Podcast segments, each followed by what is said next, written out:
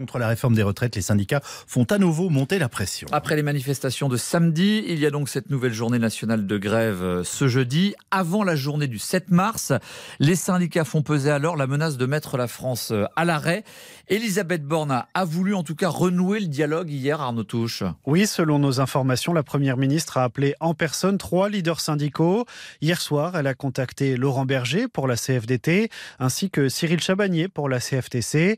Un peu plus tôt, pendant le week-end, elle avait fait de même avec Frédéric Souillot, le patron de Force ouvrière.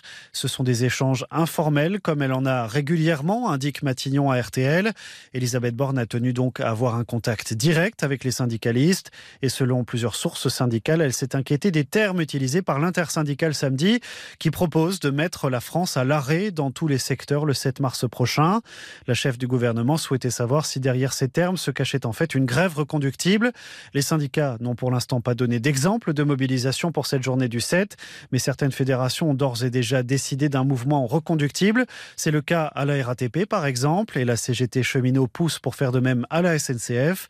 Les trois leaders syndicaux ont rappelé qu'ils étaient toujours en désaccord profond avec le recul de l'âge de départ à la retraite à 64 ans et ont rappelé fermement leur volonté d'être écoutés. Appel réitéré d'ailleurs hier par Laurent Berger, le leader de la CFDT, au cours de son grand jury RTL, Le Figaro LCI. J'appelle le gouvernement et peut-être même le président de la République à répondre à ce qui est en train de se passer. Il y a un large mouvement, il y a une rejet de l'opinion. Ce qui est en train de se passer, c'est une véritable expression démocratique.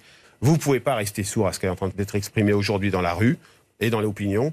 Il faut remettre l'ouvrage sur le métier. Laurent Berger lors de son grand jury RTL piloté par Olivier Bost.